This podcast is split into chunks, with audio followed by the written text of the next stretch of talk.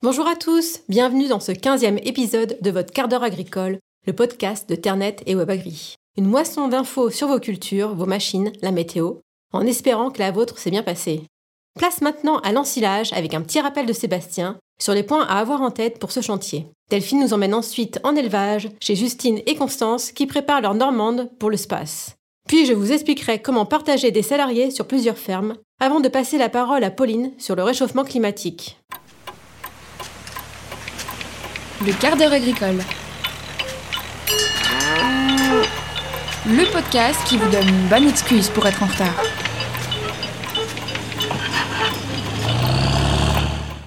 L'ensilage des maïs pourrait démarrer prochainement. Alors avant d'être dans le rush, Sébastien nous rappelle les éléments essentiels pour optimiser ce chantier. En effet, Céline, la culture du maïs a un coût, alors avant de démarrer la campagne, mieux vaut faire les bons choix pour ne pas compromettre la qualité. Le critère numéro un qui doit déclencher la récolte, c'est la maturité, et non pas la disponibilité de l'ETA ou encore la couleur de la machine. Elles font toutes du bon travail dès lors qu'elles sont bien réglées. Si l'amidon n'est pas vitreux, c'est qu'il est trop tôt. Inversement, si l'amidon n'est plus laiteux, alors il faut se grouiller, c'est déjà trop tard. Le stade optimum est fixé entre 30 et 32% de matière sèche. C'est là que la qualité et la digestibilité du maïs seront les meilleures. En dessous des 28%, la camelote sera moins appétante pour les animaux, tu auras des refus à l'auge et euh, le tas risque de couler. Sans compter que la valeur alimentaire va couler elle aussi. Idem au-dessus de 35%, les parties vertes diminuent et les grains seront moins digestibles, d'autant plus qu'ils sont euh, grossièrement éclatés. Pourquoi est-ce important de bien éclater les grains? C'est plus qu'important, Céline. Les grains, c'est ce qui détermine l'apport énergétique de ton maïs. Si tu veux que la vache assimile bien le grain, il doit être bien broyé le plus finement possible. Dans l'idéal, il faudrait trouver une sorte de farine dans l'ensilage. Le risque, c'est de trouver le grain directement dans les bouses. Pour réussir à pulvériser le grain, il faut bien régler son éclateur. Plus le taux de matière sèche est important, et plus il faudra demander au chauffeur de la machine de le resserrer. Attention, c'est souvent au détriment de la partie grossière de la récolte. Si tu veux contrôler facilement, tu peux réaliser par exemple le test du seau. Le principe est simple, pour évaluer le broyage du grain, il suffit de plonger deux poignées d'ensilage dans un seau de 20 litres d'eau, tu brasses le fourrage une trentaine de secondes, puis tu laisses reposer.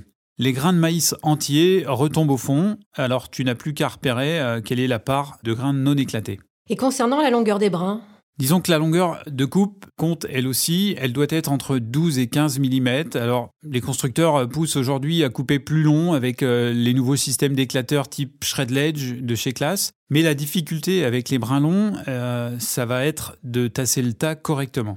La longueur devra être adaptée aussi au, au, système de reprise du tas. Ceux qui distribuent à l'aide d'une mélangeuse vont plutôt privilégier une coupe un peu plus longue. Ça permet de pallier à l'effet déstructurant de leur matériel de distribution. Autre point important, la coupe doit être nette. D'où la nécessité de travailler avec des couteaux qui soient bien affûtés et de veiller à ce qu'il le reste euh, au cours de la journée. Personnellement, je préconise de faire 2 à 3 affûtages par jour. Au fur et à mesure, la distance entre les couteaux et les contre-couteaux euh, augmente. Alors bien sûr, il ne faut pas négliger le, réglage de cet écartement, de manière à ce que les deux pièces travaillent le plus près possible l'une de l'autre. Eh bien, c'est plus complet ce qui n'y paraît l'ensilage. D'autres points à surveiller, Sébastien? Oui, Céline, la vitesse du chantier. C'est souvent la course hein, sur les, chantiers d'ensilage et le débit des machines va croissant. Cependant, il faut laisser du temps au tasseur pour bien faire son boulot. Inutile d'aller trop vite car si le silo est mal tassé, c'est la qualité qui s'envole. En clair, il faut prévoir suffisamment de personnel au tassage et du matériel adéquat pour être capable d'absorber le, le, le flux de matière important qui va arriver du champ. Phew Finalement, je préférais ta chronique sur la moisse batte. D'autres choses? Oui, Céline, tu peux être vigilant à la hauteur de coupe. Là encore, inutile de chercher à aller trop bas. Le bec risque de faire monter de la terre, ce qui, outre le risque d'usure de la machine, fait chuter la qualité de la nourriture avec un risque de butyrique à la clé. Si tu ne veux pas avoir le moral dans les chaussettes, ne va pas chercher les derniers centimètres du pied de maïs. Bien vu le jeu de mots, Sébastien. Delphine, c'est à ton tour. Toi aussi, tu veux nous faire rire? Pourquoi t'as mis tes bottes dans le studio? On part en élevage, c'est ça? Ouais, tout à fait, c'est parti. On va braver le vent comme tu l'entendras ensuite. Direction la Normandie, on a rendez-vous dans le pays de Caux chez Justine et Constance Hébert, des grandes passionnées de la race normande comme elles nous l'expliquent. De toute façon, on vit pour ça. Oui, c'est vrai. Sans... Je veux dire, si on n'aurait pas nos bêtes aujourd'hui, euh, je sais pas ce qu'on aurait fait après euh, le décès de notre père. Enfin, c'était une obligation de reprendre l'exploitation et faire perdurer l'élevage au mieux qu'on peut, encore une fois, mais c'est vraiment. euh, Et puis améliorer tous les jours notre troupeau, c'est aussi un défi. Et, euh, et puis on n'a pas le droit à l'erreur, enfin, c'est c'est obligé. Tu l'auras compris, Céline, les deux sœurs de 22 et 27 ans ont repris les rênes de l'exploitation en 2018 suite au décès de leur papa. Je leur ai demandé si c'était pas un poids pour elles et voici leur réponse. Non, c'est une fierté. C'est une fierté, mais Mais c'est un peu. Enfin, c'est dur. C'est dur quand même parce que. Tout est fait pour les hommes. Ouais, tout est fait pour les hommes et. euh, Mais après, comme dit Justine, c'est une fierté aussi parce que on- il faut aussi montrer que nous on est là et puis même toutes les femmes agricultrices, il n'y a pas que nous, mais Toutes les femmes dans toutes les professions sont capables de. de faire plein de choses et euh, c'est pas parce qu'on est une femme que on est moins bon qu'un homme. Bien dit les filles, elles ont l'air motivées, ça fait plaisir à entendre. Oui, et ça s'arrête pas là. Ces dames sont férues de concours. Elles cumulent les titres. Dans la ferme, un mur complet de la stabu est couvert de plaques. Là d'ailleurs, elles préparent le space avec leurs vaches Louisiane et Nikita. Et pour elles, une bonne normande, c'est... Un bon bassin. Des bonnes pattes, des bonnes attaches de mamelles, une vache qui fait du lait et de la mixité euh, avant tout. Et puis, Puis surtout une vache sympa. ouais. Elles sont également attachées à leur territoire. Les filles estiment que la Seine-Maritime a toute sa place dans les grands concours. Et Justine le dit, La Normande, c'est aussi la Seine-Maritime, c'est l'Eure, c'est euh, la Manche, etc.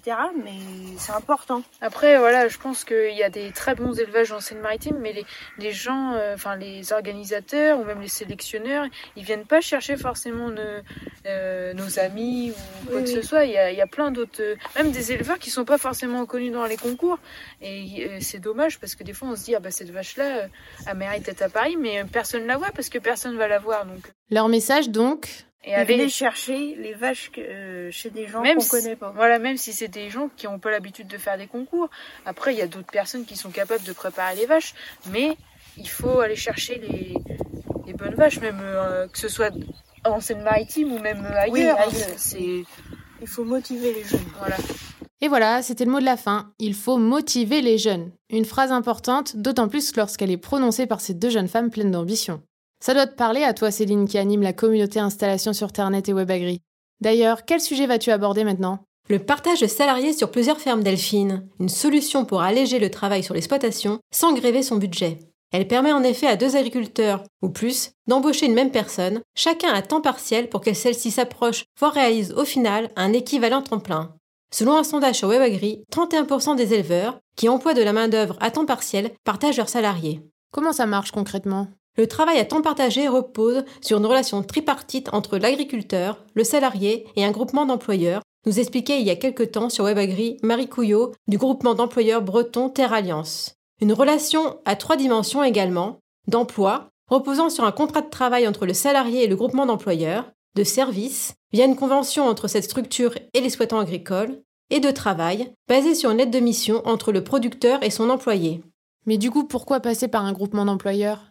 En tant qu'agriculteur, Delphine, aurais-tu le temps, l'envie et toutes les compétences pour gérer seul l'ensemble des démarches de A à Z Analyser tes besoins, définir le profil de candidat recherché, mener l'entretien d'embauche, effectuer le suivi administratif, juridique, social, humain du salarié, contrat de travail, période d'essai, fiche de paye, congé, je continue? Non, non, ça ira. euh, là, je crois que le message est passé. Mais il y a d'autres avantages?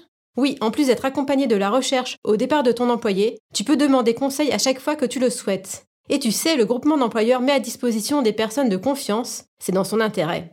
Elles connaissent l'agriculture ou ont suivi des formations nécessaires.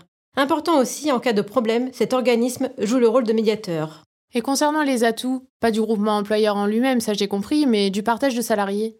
Comme je l'ai déjà dit, limiter la charge de travail et l'astreinte, notamment en élevage, et de bénéficier d'un supplément de main-d'œuvre quand il n'y a pas assez à faire ni les finances pour embaucher à temps plein.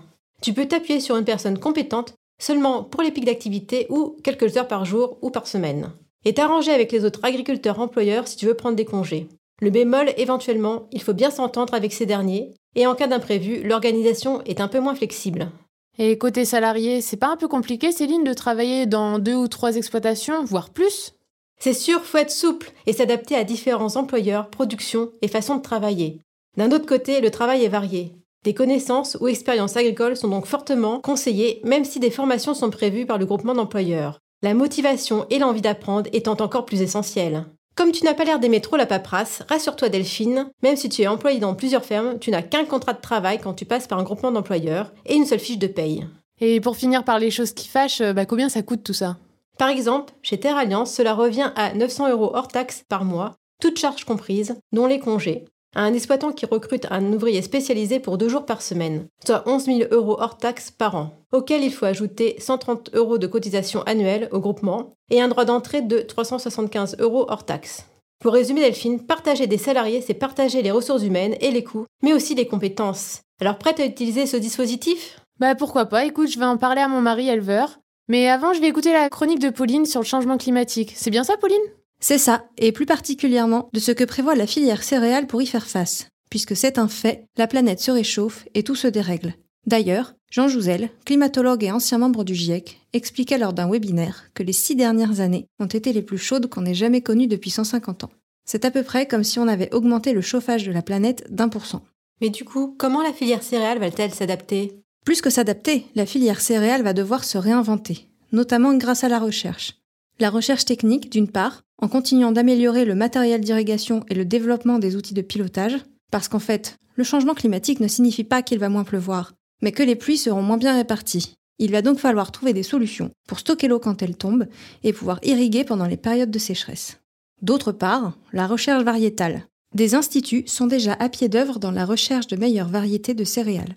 Les chercheurs étudient notamment la tolérance des variétés au stress hydrique grâce à des équipements de pointe. Ils collaborent avec les sélectionneurs français pour mettre à disposition des agriculteurs des variétés qui s'adaptent au mieux aux conditions sèches. L'utilisation d'outils d'aide à la décision ou OAD va aussi devenir impérative. Grâce à ces nouveaux outils, l'agriculteur peut par exemple ajuster au mieux ses traitements, cartographier l'état de nutrition de ses cultures, calculer l'état de la réserve en eau du sol, bref, pratiquer une agriculture plus précise, plus réactive et avoir plus de visibilité sur sa production et donc sécuriser son revenu. Mais tout ça ne sera probablement pas suffisant il faudra certainement introduire des modèles plus résilients en utilisant des nouvelles cultures à haute valeur environnementale ou en réalisant trois cultures en deux ans. Et certains devront peut-être changer totalement de système de production. Et concernant les émissions de gaz à effet de serre? Tu fais bien de poser la question. Il ne faut pas juste s'adapter au réchauffement climatique, il faut le combattre. L'agriculture est effectivement génératrice de gaz à effet de serre, mais les grandes cultures sont aussi de véritables puits de carbone. Mais alors comment stocker un maximum de carbone? Eh bien, un des principaux leviers de stockage s'axe autour de la plantation de couverts végétaux entre deux cultures. C'est d'ailleurs une pratique qui se développe beaucoup en France. Les surfaces en couverts végétaux ont progressé de 30% entre 2011 et 2017. Selon Arvalis, les couverts permettent de stocker en moyenne 240 kg de carbone par hectare chaque année. Certains de ces couverts, les cives, les cultures intermédiaires à valorisation énergétique, peuvent aussi avoir une vocation énergétique et se substituer au carbone fossile, par la méthanisation notamment. Pour aider les agriculteurs à s'engager, une méthodologie bas carbone a été déposée en fin d'année 2020. Elle est aujourd'hui en cours de validation par le ministère de la Transition écologique. Ce label bas carbone grande culture permettrait de développer des crédits carbone, comme c'est déjà le cas en élevage et pour les forêts. Autre chose à ajouter? Oui, j'aimerais préciser que les agriculteurs ne sont pas seuls à faire des efforts. C'est vraiment toute la filière qui est mobilisée pour réduire les émissions de gaz à effet de serre. La logistique cherche à développer le transport multimodal pour être plus efficace et accroître les tonnages transportés par voie fluviale et ferroviaire. Un travail est aussi effectué pour éviter que les camions ne rentrent à vide. Les malteurs se sont engagés à diminuer de 20 à 60% leur empreinte carbone d'ici 2030. Les minoteries sont entrées dans des dynamiques zéro déchet et les brasseurs réduisent aussi leur émission de CO2. Parallèlement, 3% de la récolte céréalière est utilisée en bioéthanol qui participe à la décarbonisation globale des activités humaines. C'est déjà fini. Reste à remercier Sébastien, Delphine et Pauline pour ces chroniques intéressantes et variées. Continuez de nous suivre en vous abonnant au quart d'heure agricole. À bientôt!